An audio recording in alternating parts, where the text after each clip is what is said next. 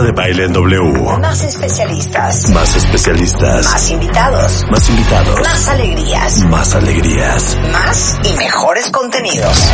Everywhere. Marta de Baile. Everywhere. Solo por W Radio. You ready? Here come. Instagram. Spotify. YouTube. Everywhere. Facebook. Twitter. Amazon. Marta de Baile 2021 en W 96.9. Estamos donde estés. Vamos a empezar con Gabriela Morales Casas, es Royal Specialist, desde Netflix hasta Univision, desde Univision hasta Vanidades, editor at large de la revista Caras. Y no saben la diversión que nos va a contar Gabriela, que es experta en realeza, sobre las tradiciones más raras de la realeza que son parte del protocolo real. Bienvenida, mi queridísima Gaby, ¿cómo estás? Hola Marta, ¿cómo estás? Primero que todo, feliz cumpleaños. Ay, muchas gracias. Y segundo, bendito Dios que no somos royals, ni Oye. cortesanas. Qué diversión de tema, qué diversión de tema. Yo me vuelvo loca, ¿eh? Uy, y Marta con esta parte de que no podemos decir algunas palabras malas, o sea, peor. No, no, no, hija. Ya nos hubieran metido a la cárcel. Por Pero- eso no somos ni reinas ni princesas. Pero Pero también aplica para los cortesanos, ¿eh? Si tú eres lady in waiting de la reina, tienes que respetar dentro del palacio y en público todas estas reglas. Pero te voy a decir una cosa. Eh, te voy a contar esta historia porque les va a gustar mucho. Ustedes saben que, por ejemplo, Kate Middleton, la esposa del príncipe Guillermo, y todas las que son parte de la realeza, no pueden andar sin medias. Literal. Entonces, una vez, hace muchos años, estaba yo en Londres y se me metió a la cabeza de que qué bonito usar medias. Entonces me fui a una tienda, así una departamental en Londres, y entonces llegué y le dije a la señorita, oiga señorita, pues estoy buscando unas medias, las más bonitas que tenga el otro. No sé qué perro está ladrando aquí. Este, y entonces me dijo, le dije, porque quiero empezar a usar medias. Y se volteó y me dijo, ¿cómo? ¿Usted no usa medias? Y era una señora mayor. Y yo, no, la verdad no. No, señora, perdóneme. Una dama siempre trae medias. Así, Estrés. Así las cosas. así me dijo, así me dijo la mujer. Entonces, desde eso hasta muchas otras cosas, Gaby. Y es estresante porque, en efecto, no nada más la familia real lo hace, sino que debe de hacerlo el súbdito que se considera leal a la corona. O sea, en el Parlamento hay un acta que dice que los royals son los que representan al ciudadano más orgulloso británico. Por eso la señora de la tienda te lo dijo. O sea, ella realmente en su mente está convencida de que Claro. las etiquetas de la, de la Casa Real y de la Reina y de todas nos tienen que aplicar a las damas inglesas. Si no, pues no eres de la, de- del nivel o de la categoría para ser británico. Por eso son eh, stiff upper lip, ¿no? Claro. Sí, claro. Las Pues- mujeres nunca las verás en minifalda. Bueno, arráncate con la historia y de dónde viene todo este protocolo. Pues lo estableció el rey Jorge I, que fue el primer Hanover. Los Hanover son los ancestros directos de los Windsor. Él era alemán y era súper, súper, súper anti-inglés. No le caían bien los británicos. Literalmente fue de, bueno, pues eres el pariente más cercano para tomar el trono de Inglaterra. Fue de mala voluntad y dijo, son unos salvajes. Les tengo que enseñar cómo es una corte de nivel.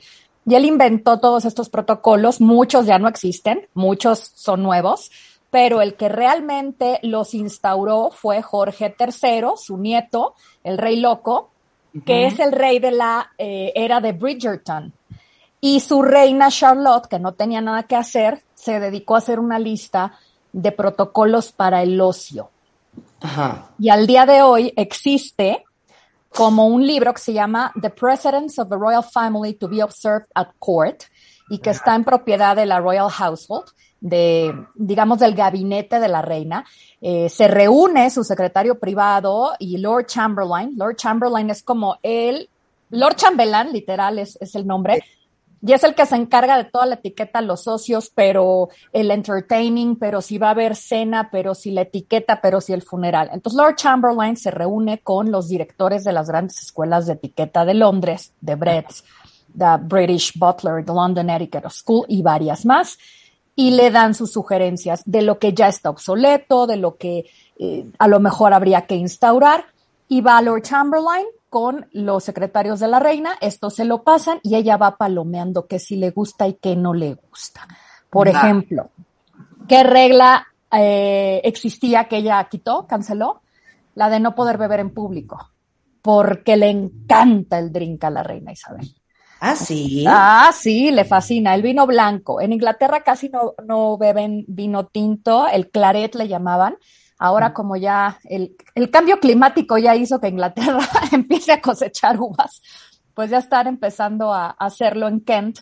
Pero antes de eso, eh, digamos de unos 15 años para acá, solo tomaban vino blanco y a ella le encanta la ginebra, le gusta coctelear.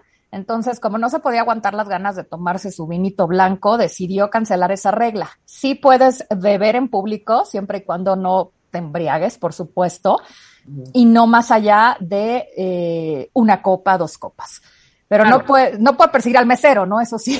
Por supuesto, sí, sí, me, me deja aquí la botella, o sea, no. Oye, pero la reina madre también gustaba del, de, de, de la, del drink. Por supuesto. Y Margaret, la princesa Margaret, Margaret, claro. que tenía claramente un problema de alcohol, dice Hugo Vickers, que es uno de los historiadores más antiguos, o sea, que todavía conoció a- al, al- al rey Jorge, eh, Jorge VI, imagínate. Dice, no, pues Margaret tenía un tema de alcohol heredado justamente de la reina madre. O sea, a las, a las Leon Baus les encantaba el drink y pues todas, todas tienen, tienen issues de ese tipo. El rey Jorge VI también eh, fumaba mucho, eh, bebía whisky escocés, pero no era, no era alcohólico, no era borracho. Digamos que son bebedoras sociales. Margaret sí se pasó. Claro. Y al parecer la reina, la princesa Anne dijo, no, ya, conmigo se corta, ella no bebe. Ok, no bebe. entonces, no pueden tomar en público. No, no pueden tomar en... O sea, sí pueden, pero una copita. Dos Sí, cuando mucho. no ponerte hasta las chanclas, obviamente. Claro, claro, Sí. exacto. Ok, A ver, va- vamos con la lista que tenemos, que está muy divertida, ¿no? Vámonos en, en orden. venga. El nacimiento del Royal, mi querido, mi querida Gaby. Pues se anuncia ¿Cómo la antigüita como pregonero romano. Se para uno de los yeomans, de los guardias en la Torre de Londres, que es el palacio más antiguo en pie, y él anuncia a gritos, ¿no? Acaba de nacer el bebé real. Y lo hacen con un acento antiguo, entonces es muy divertido. Y se les hace, ya sabes, el saludo eh, militar con disparos. 61 en Hyde Park, no más, no menos. 41 en la Torre de Londres y además se cuelga un letrerito en las rejas del Palacio de Buckingham. Entonces, ese- esa es la onda. Ha sido el bebé. Ha nacido el bebé y no se revela el nombre, evidentemente ya se sabe, se registra, pero no se anuncia porque esto se hace con bombo y platillo después, igualmente con un, con un anuncio formal. Deben de tener mínimo tres nombres, máximo cuatro, y todos deben de ser eh, aludiendo a ancestros legendarios de la familia o a reyes. Tienen que tener mínimo tres nombres. Sí. Yo pensé que se los ponían nada más por vagancia. No, tienen que ser tres nombres. Es, es parte de las reglas que impuso en el acta, en, en- en el Parlamento y en el acta de sucesión Jorge I. De hecho, Jorge I dijo en 1726, nadie que sea de la familia real puede llevar apellido corriente, sino su título por delante. Ese es tu apellido. Por eso Harry eh, registró a su hijo como, bueno, Archie Mountbatten Windsor. El niño no tiene un título, pero Harry se pone en el acta de nacimiento Harry, o sea, su Alteza Real Harry, el Duque de Sussex. Y de nuevo lo hizo en Santa Bárbara, o sea, en California, donde no tiene esta personalidad jurídica, pues le valió y puso Harry, su, o sea, su Alteza eh, Harry, de- el Duque de Sussex, ¿no? Ahí ya no venía el Su Alteza Real, pero sí, sí, sí lo hacen. Y por eso fue un tema cuando Philip le impuso a la reina Isabel que se tienen que apellidar Mountbatten igual que yo, porque estaban violando la ley. Fue todo un tema. Violaron la constitución. ¿Cómo? Oye, pero te digo una cosa, imagínense, a ver, ¿quién de ustedes tiene tres nombres? Nosotros máximos tenemos, tan máximo Dos. tenemos dos, pero ¿quién de ustedes se llama Jorge Antonio Carlos González Ramírez Hernández de la Borbolla? No, Seguro hay quién, júralo. Entonces, Tú eres, ma- mínimo tú eres tres Marta de nombres- Melina. te- exacto. Mínimo tres nombres, máximo cuatro. Sí. Ok, next. Siguiente. Si hay un ataque nuclear, todos se salvan. ¿Qué es eso? Pues que, por ejemplo, en los Estados Unidos meten al presidente y a su gabinete en el búnker presidencial, porque pues claro, ¿no? No puedes dejar acéfala a la nación. Bueno, pues en la Gran Bretaña metes primero a la reina, pero a sus hijos, pero a los nietos, pero a los sobrinos, pero a los primos de la reina. Es decir, no nada más es eh, la reina, pero Charles, pero William, pero bueno, Harry no está, pero suponiendo que estuviera entra Ana, pero Andrew, pero Edward, pero los primos de la reina. O sea, el príncipe Michael de Kent, el duque de Kent y el duque de Gloucester, con todos sus parientes. Y ya que entraron ellos, entonces ya se traen al primer ministro y al gabinete. O sea, Wow. seguro ya se murieron, ¿no? Para cuando para cuando los encuentran a todos. Y eso es algo que reclaman mucho los congresistas. ¿Cómo es posible que se le dé prioridad a la familia real al completo por encima del jefe de Estado, del que opera? Sí, claro, absolutamente. Qué miedo, además, esta, esta, este, esta regla protocolaria, hombre. ¿Sabes? Sí. Y además, si eres congresista, tú primero, o sea, en vez de jurar ante la Constitución tu lealtad, la juras ante la reina, ante Dios y la reina. Entonces, aunque seas antimonárquico, le tienes que jurar lealtad a la reina. Y se quejan muchísimo de eso, porque es un Claro. protocolo de Claro. 1726. Oigan, y aparte, cuando uno tiene un bebé, pues parte de la diversión es ir a comprar todas las cositas del bebé. Que si la cuna, que si la carriola. Y pues uno compra la marca que le va gustando, la que encuentre en buen precio. Si eres de la familia real, cero vas a comprar la carriola que se te dé la gana. ¿Cuál carriola vas a comprar, Gabriela? La Silver Cross, y no cualquier Silver Cross, la Silver Cross Balmoral en color negro. Porque esa fue la que se mandó a hacer cuando nació la reina Isabel II, así que ella impuso que todos los bebés reales de su familia usen estas carreolas y Moisés, que son de diseño antiguo, victoriano, como no de carrocita lo divina que está. Es divina, es divina la carriola. A ver, otra vez, es Silver Cross Balmoral Black. Ponla, ponla, Julio, porque les va a encantar ver la carriola. Les digo una cosa, perdón, la carriola está divina. Y ya Sí, hay de otros padre. colores. O sea, tú como público puedes comprar la rosa, la azul, la blanca, la gris, pero si eres royal, tiene que ser la negra. Bueno, y les digo cuánto cuesta la carriola, 80 mil pesos, Sí. 4 mil dólares. ¿No Y está hay una versión, y hay una versión edición limitada Aston Martin, que es el coche Ah. favorito del príncipe de Gales. Por Bueno, si- estoy traumada con la carriola, no puedo creer, quiero una carriola de estas. O sea, está divina. para, para el perrito, para, para No. un Yorkshire. Está divina la carriola de verdad. Ahorita se las pongo en Twitter. Ok, entonces esa es la carriola, punto y se acabó. Sí. Exacto. Ok, Gaby. Esto, el otro día no sé por qué acabé leyendo este cuento y no puedo creer la belleza de esta historia. Adelante, Gaby, te cedo el micrófono. Lo de los shorts. Sí, no lo puedo creer. Si, si eres niño royal y, sobre, y además aristócrata, no solo aplica a los niños de la realeza, sino a los niños nobles. No puedes usar pantalones largos hasta que cumplas los ocho años. Esta es una costumbre que impuso la reina Victoria durante la Revolución Industrial. ¿Por qué? Porque los niños tipo bien nos ensucian las rodillas. Los niños obreros, los que eran hijos de la clase obrera, entonces sí se ensuciaban, no nada más al jugar, ojo, sino al trabajar. Entonces, solo por eso es una cuestión de clase social y de estatus. Los niños de la nobleza y la realeza solo pueden usar pantaloncito corto, además con pinza, de vestir, nada de jeans, nada de algodoncito, nada de muñequitos y dinosaurios. Tienen que ser pantalones cortos de vestir. Hasta los ocho que, de acuerdo a los, al, al rey Jorge, ya estás en edad de entender. Ya eres un adultito, ya, ya puedes eh, tomar decisiones, hacer muchas cosas. Era la edad en la que ya se les permitía usar espada a los niños y pantalones largos.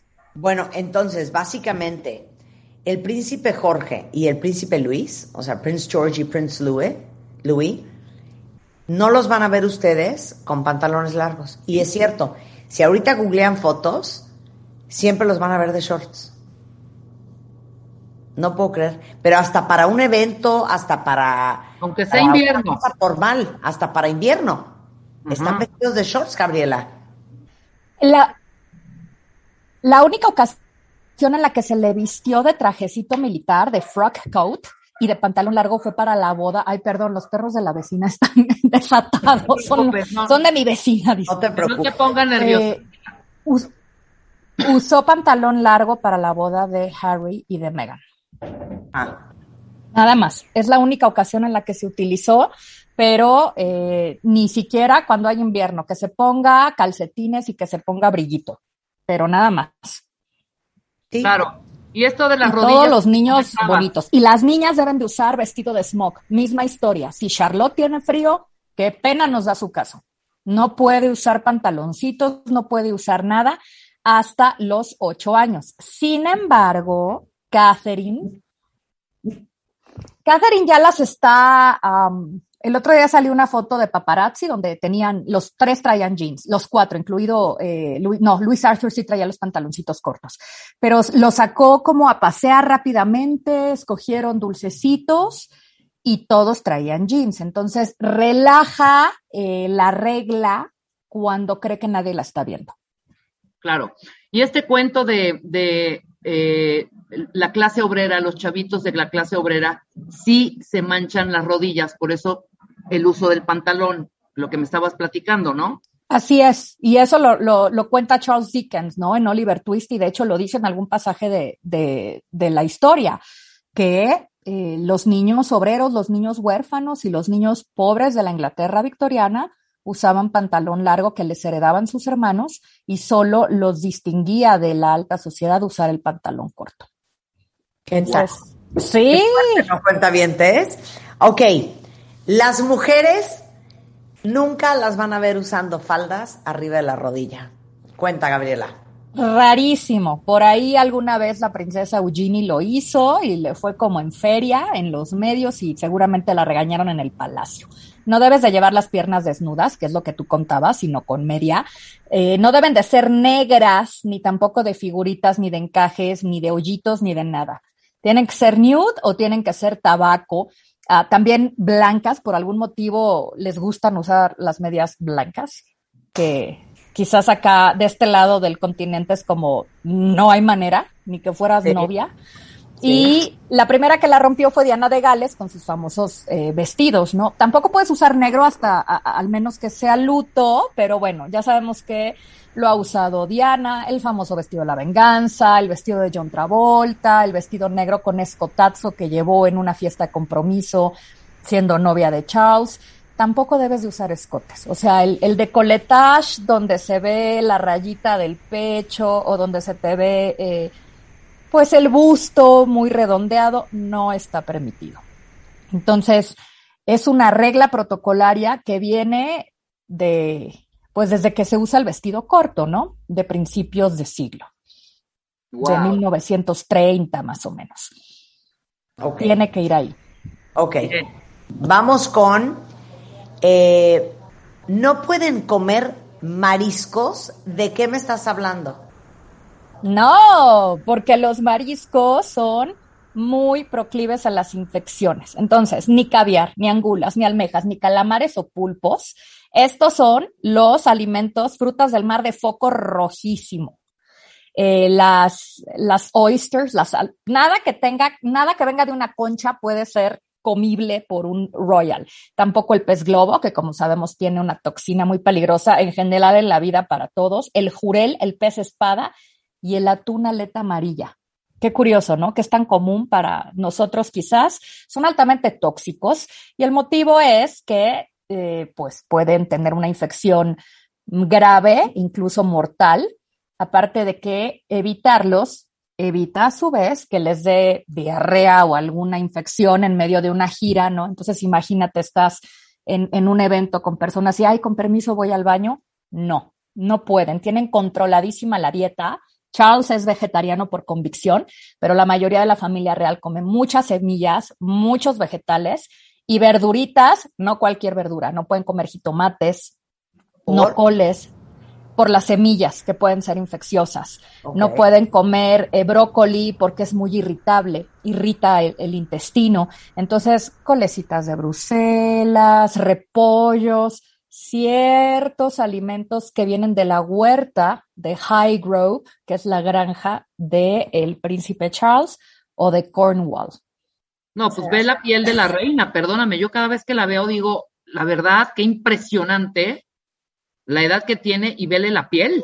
Están cuidadísimos. la alimentación, hombre, totalmente es la alimentación. Y nunca verás eh, a un royal obeso, bueno, excepto Andrew, que seguro se ve que es panza chelera, pero eh, no son, los niños, por ejemplo, no pueden comer dulces a determinadas horas, solo una vez a la semana, nunca verás un royal obeso. Qué cosa más impresionante. Y les digo una cosa, si se ponen a pensar, son bien longevos. Además, la reina, ¿qué edad tiene, Gaby? 93. 95. 95 años. Y su mamá vivió hasta los 102 años. Claro, y la veo entera, ¿eh? Ah, sí, y lúcida, Marta, sobre todo lúcida, ¿no? O sea, platica y, y, tiene recuerdos y cuenta cosas de su infancia como si hubieran pasado ayer en 1990. Está gruesísima. No, sí me, me impresiona. Oye, ¿Las mujeres pueden usar jeans? Sí, sí pueden usar jeans y trainers blancos que están de súper moda en Inglaterra particularmente, pero solo para eventos deportivos, para ir al súper, que Catherine va, pero nunca para un evento religioso, acto oficial, vamos, fuera del palacio. Dentro de, del palacio de Buckingham nadie puede usar jeans, nadie. En Kensington, pues sí, es una residencia privada, pero en Buckingham, que es oficina, jamás Jamás en la vida, no hay manera. Ok. Y con culottes, perdón, con culottes, nada de que jogger y que el pants, no, tiene que ser con pantalones de vestir. Ok. Si usas trainers. ¿Quién se le hinca a la reina? Nadie se le debe de hincar porque es una ah. falta de respeto, una burla cuando haces una inclinación muy exagerada. Las mujeres, todas, sin excepción, no importa si tienes 3, 5, 20, 50 años, tienes que, le tienes que hacer una curtsy, una inclinación. ¿Cómo es? Pones tu pie eh, derecho detrás del izquierdo y bajas, que es toda una prueba de equilibrio, ¿eh?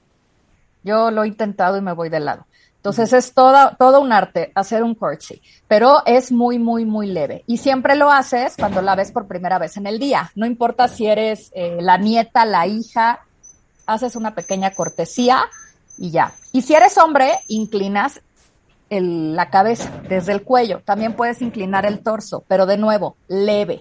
Eh, no sé, bueno, hay una, hay una imagen muy chistosa de la, de la serie The Crown donde Margaret Thatcher se baja hasta el piso. Esto es real, esto sí pasaba.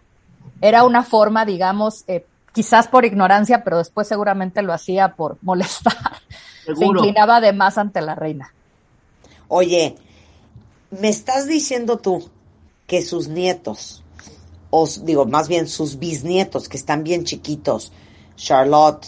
Eh, este, las hijas de Sara, sí. ¿Se, hincan cuando ven a su abuela? O sea, claro, las hijas de Peter Phillips, Isla y, y, Savannah lo hacen, la hija de Sarah Tyndall Mía lo hace, y Charlotte, hay fotos.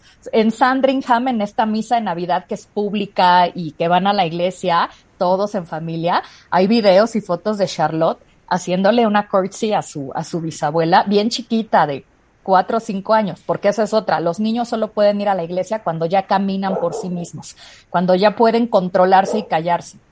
claro, y muy bien eso, ¿eh? Estar oyendo en la iglesia el, ah, ah, ah", se sale uno, entra el otro, lo, carga el padrino, lo carga la mamá, la tía, y, y es un pasadero del bebé llorando a sacarlo. Muy, ese sí muy bien, ese sí muy bien. Esto Pero te va a gustar viene- más. Viene a colación, no, me gusta el que viene. Dilo, no Gaby. pueden gritar. Los niños no pueden gritar. Punto. Se acabó. ¿Cómo? Nunca. ¿Cómo controlan eso, hija? Tienes una nana y la nana les da clases de, desde chiquitos, cómo controlar el tono de voz, cómo gritar no es de la realeza, no es de niños bien educados y desde muy chiquitos se les dice, solo los niños que no tienen familia, educación, los niños que no tienen todo lo que tú tienes, gritan. Entonces, tú eres un bebé royal, no puedes gritar. ¿Quieres ser un bebé obrero? Ve y grita. O sea, un poco les enseñan eso porque es la, es la realidad. Y en este entrenamiento también, en los, no nada más es de la realeza, en la aristocracia, los niños del Reino Unido, las governess, que eran las institutrices de antes, y los maestros o las nanas privadas, que vienen además de escuela, hay escuelas literalmente para que te gradúes como nana de alto nivel, les enseñan esto, a no gritar. Hay una foto de Charlotte, bueno, no una foto, un video, le hizo un berrinchote a Catherine abajo de un helicóptero, hasta se arrastró en el piso y Catherine se puso en cuclillas y le empezó a hacer señas de que se callara. Charlotte la ignoró. Algo le dijo, que seguramente es este entrenamiento de solo los niños obreros y los niños que no tienen papás lloran. Y Charlotte se cayó como por arte de magia. Y fue noticia. Imagínense ustedes el entrenamiento que tienen esas institutrices de esos niños. No, bueno. Y ya las, oye, ya las hubiéramos querido nosotras para criar a nuestros hijos. Sí, la neta. ¿Estás de acuerdo? Dios.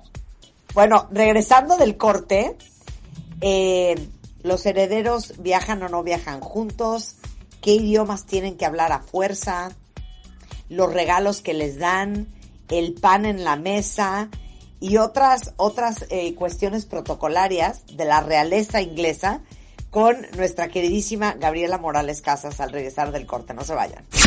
Marta de Baile Everywhere. Síguenos en Facebook como Marta de Baile y en Twitter. Arroba Marta de Baile.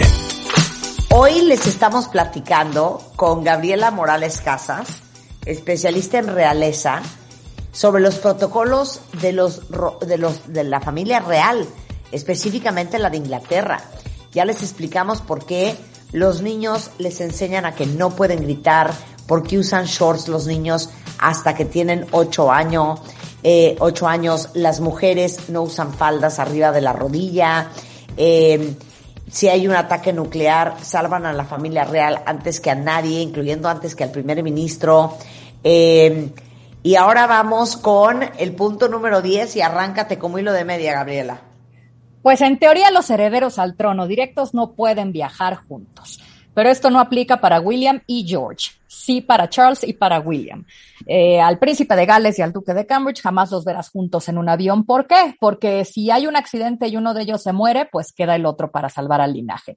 Pero la reina le ha dado permiso a los Cambridge de que puedan viajar con sus tres hijos sin ningún problema. No lo hacen seguido, es decir, no abusan.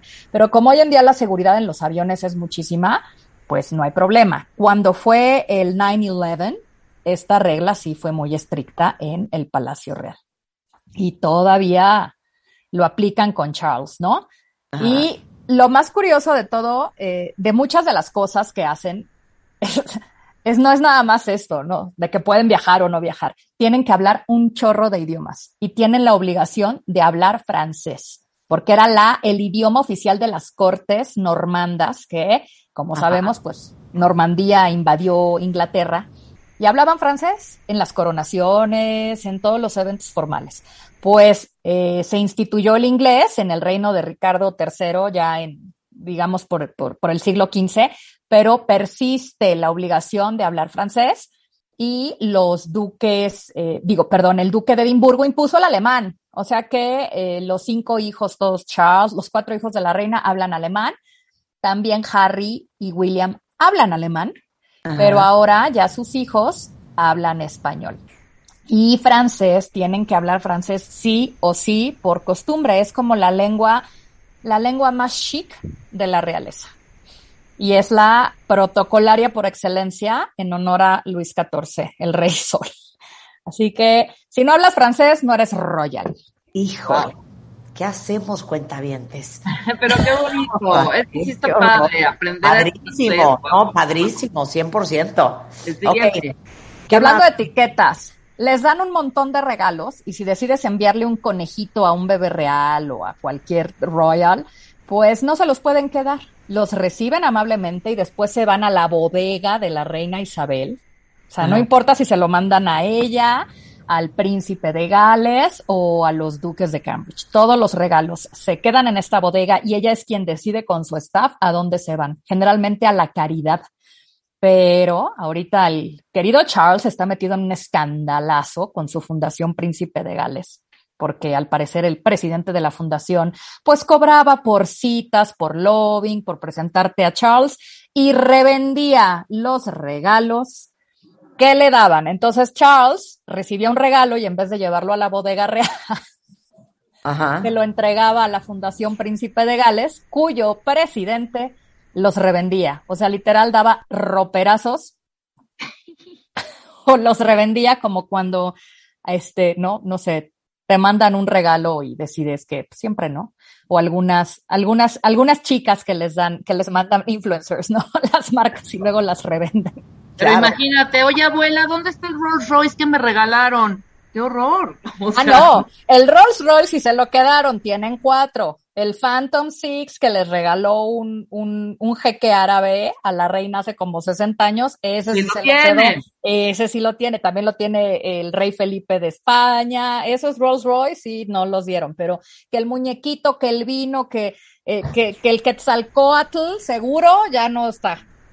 Bueno, los, los siguientes dos puntos me trauman porque es tan evidente cómo esto está tatuado en la cultura inglesa.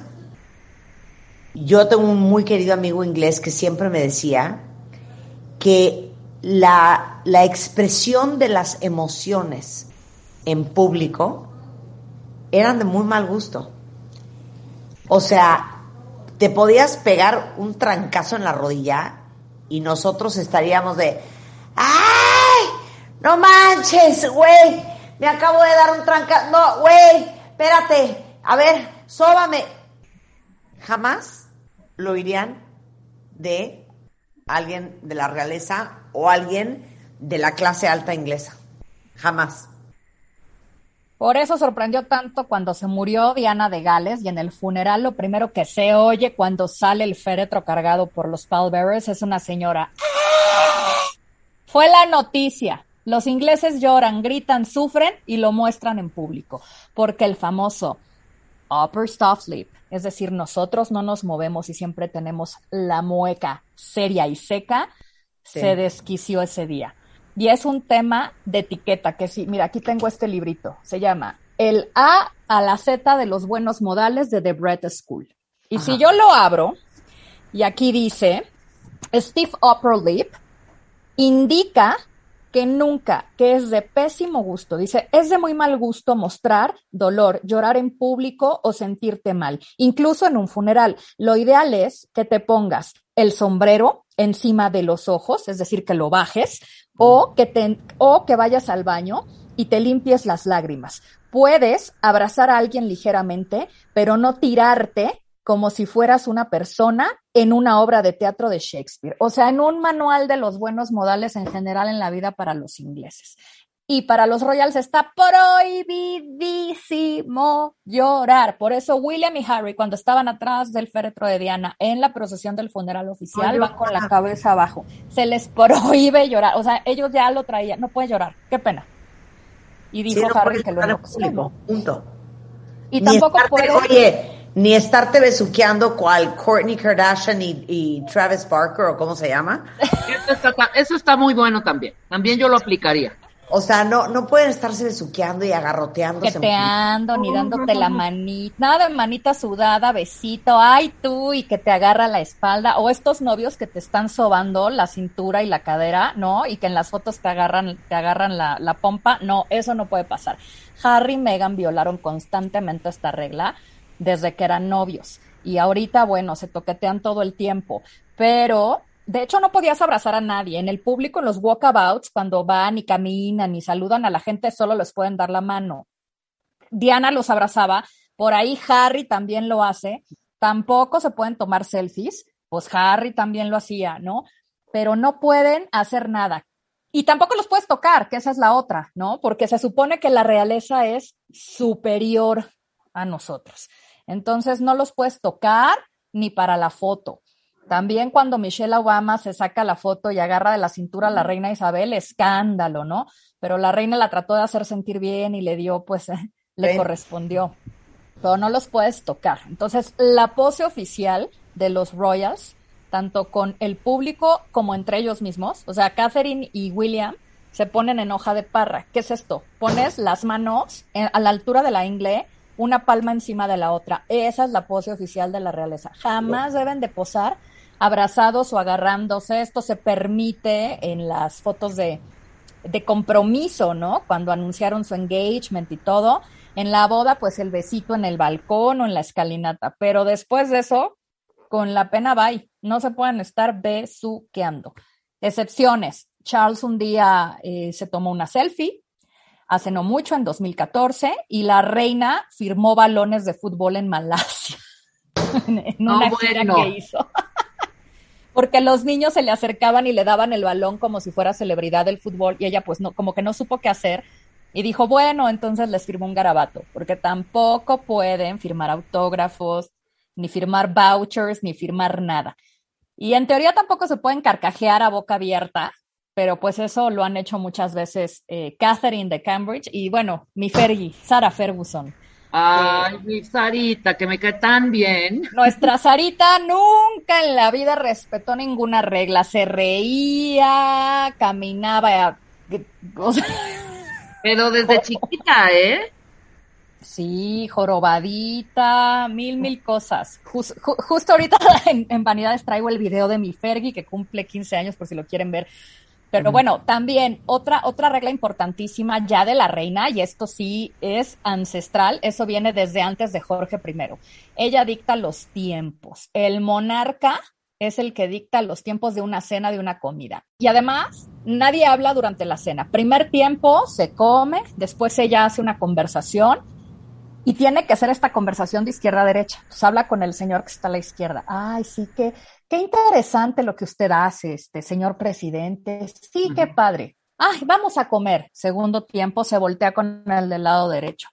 Ay, Luis Hamilton, mi pobrecito piloto de la Fórmula 1, Luis Hamilton, llegó bien emocionado a una cena, lo sientan junto a la reina y le empieza a platicar, es que esto, el otro, y se voltea y le dice, tienes que esperar, tienes que esperar tu turno a que te hable, todavía no te toca. Qué vergüenza. Sí, por supuesto. Y no solamente eso. oye, pero espérame, ¿cómo que nunca cenan pan?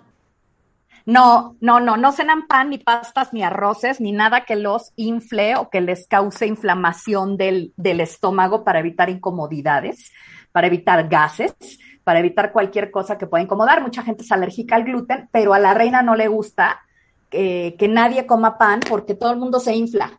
Entonces, y además ellos comen semillas, o sea, no son, no les gusta el pan, solamente los biscuits y los scones y a la hora del té. Y nada más y se acabó y con permiso, buenas tardes, bye. Y aparte, ella tiene su propio salero, su recipiente de mostaza porque le encanta y nadie más lo puede tocar nunca bajo ninguna circunstancia, ¿no? El vino se lo puede compartir, lo demás no. Esa, regla también me gusta. Yo sí le daría check, la de no cenar pan, muy bien. Y además no echas panza, ¿no? Y la, bueno, ya habíamos hablado de, eh, de que no se pueden poner una jarra de albañil, aunque pueden beber en público. Y hay algo bien curioso sobre eh, los outfits y sobre la ropa. Una, siempre tienen que viajar a donde sea con un outfit negro por si alguien se muere. Uy. Así, de bueno, ya me voy a Acapulco el fin de semana, traigo un vestido negro, no se vaya a morir alguien, ya sea de la familia real o de un miembro del Parlamento. Hasta los niños traen su trajecito de luto. Dos, la otra, nunca te quitas un saco, o sea, volviendo a la mesa de la reina, ¿no? Si tú vienes con tu abrigo largo, divino y tu vestido, lo traes puesto, ya no te lo puedes quitar. Si, te lo, si hace calor, qué pena, te aguantas. La excepción es en una gala. Si tú traes tu vestido de noche, traes tu capa de gala, que debe de ser larga y con cola, ya que entras al drawing room, que es, digamos, el parlur, el previo a la cena, te lo retira el mayordomo. Pero si no es de gala, si llegaste con el saco, te lo dejas. Y si es verano, pues no te pongas suéter ni saco, porque no está permitido. No es de damas. Tu bolso debe de ser pequeñito, clutches y satchels pequeñitos de mano, sin stripes, sin cadenas largas. No debes de usar crossbody, ni tote bag, ni la Neverfull monogrameada, bolsa de manta, de nada, nada de eso. Tiene que ser chiquita. Digo, por ahí mi Catherine una vez agarró su bolsa de playa capulqueña a juego con sus espadriles, que además la reina odia los wedges. O sea, te deja usar trainers blancos, tenis blancos, pero no se te ocurra ponerte una, un espadril o una, un zapato con de tacón de corcho o alpargatas altas porque no lo permite y ese es por gusto personal de ella. No le gustan. Le parecen, le parecen horribles, le parecen de campesino. Y eso es lo que han dicho los. Exageración, ¿eh? También. eso es lo que lo que dicen los, los expertos de, de, de, de The Breads. Y bueno, la otra, los hombres tienen que usar el look del rey Eduardo VII. ¿Quién fue? Pues hijo de la reina Victoria, fue rey dos, diez años nada más, de 1901 a 1910. Eh, murió por problemas de obesidad, justamente porque le entraba al drink, pero a los pero a los este, marcipanes, pero a los dulces, pero se murió rapidísimo. Pero en estos 10 años impuso moda. Entonces el tweet lo popularizó él, el famosísimo tweet inglés que usan todos los hombres en los inviernos, él lo usa y él lo estableció. Eh, el morning suit, que es un clásico victoriano, pues él lo modernizó y el, este rey fue el que se inventó el smoking como hoy lo conocemos, con la cola de pingüino partida en dos, porque como estaba tan gordito... el frac. Exactamente, ese mero. Él estaba tan gordito que no se podía sentar. Entonces le pidió a su sastre que se lo cortara en dos y se volvió toda una moda. Entonces eso se debe de seguir usando y es eh, todo royal y todo aristócrata debe de respetar esa regla. Y las corbatas nunca estridentes, ni amarillas, ni naranjas, siempre son de colores muy sutiles, azules, guindas, azul rey, por supuesto, también algún gris. Y la otra, Marta, Todas las felicitaciones de cumpleaños que te dieron ayer. Imagínate tú que tienes que responderlas a mano una por una con una thank you note. ¡Wow! Te mueres, ¿no? ¿Sabes qué? No va a ser a mano con una thank you note, pero sí voy a responder todas. Claro que sí. Eso, ¿cómo no? Eso es todo. Oye, gracias a Dios existe el Instagram y el retweet, pero pues la reina no puede hacerlo. Ella pone a su staff a eh, escribir, digamos, con una sobre su papelería, su stationery, se pone en tinta o en computadora el thank you note, pero ella lo tiene que firmar personalmente. Y debe de pesar mínimo 140 gramos, máximo 200 gramos, no menos, siempre en blanco, siempre en beige, con el sello real en relieve, que lo toques y se sienta así súper bonito, se cierra con el sello real de la reina, el personal, y eh, siempre con el sobre de la casa de la que sale, el castillo de Windsor, el palacio de Buckingham, Balmoral o donde sea. Y también lo hace la nobleza y la aristocracia, pero eh, pues es una práctica bastante, pues bastante complicada porque estar firme y firme y firme y firme y firme, aunque te lo haga la staff, tú tienes que firmar. Y la otra. Que haga algo, perdón, que haga algo también la reina, que firme, o, sea. Y si tú le escribes, si tú le escribes una carta, Marta, si la conoces en persona y te la presentaron, la diriges a ella, Your Majesty Queen Elizabeth. Si no, se la diriges a su secretario privado.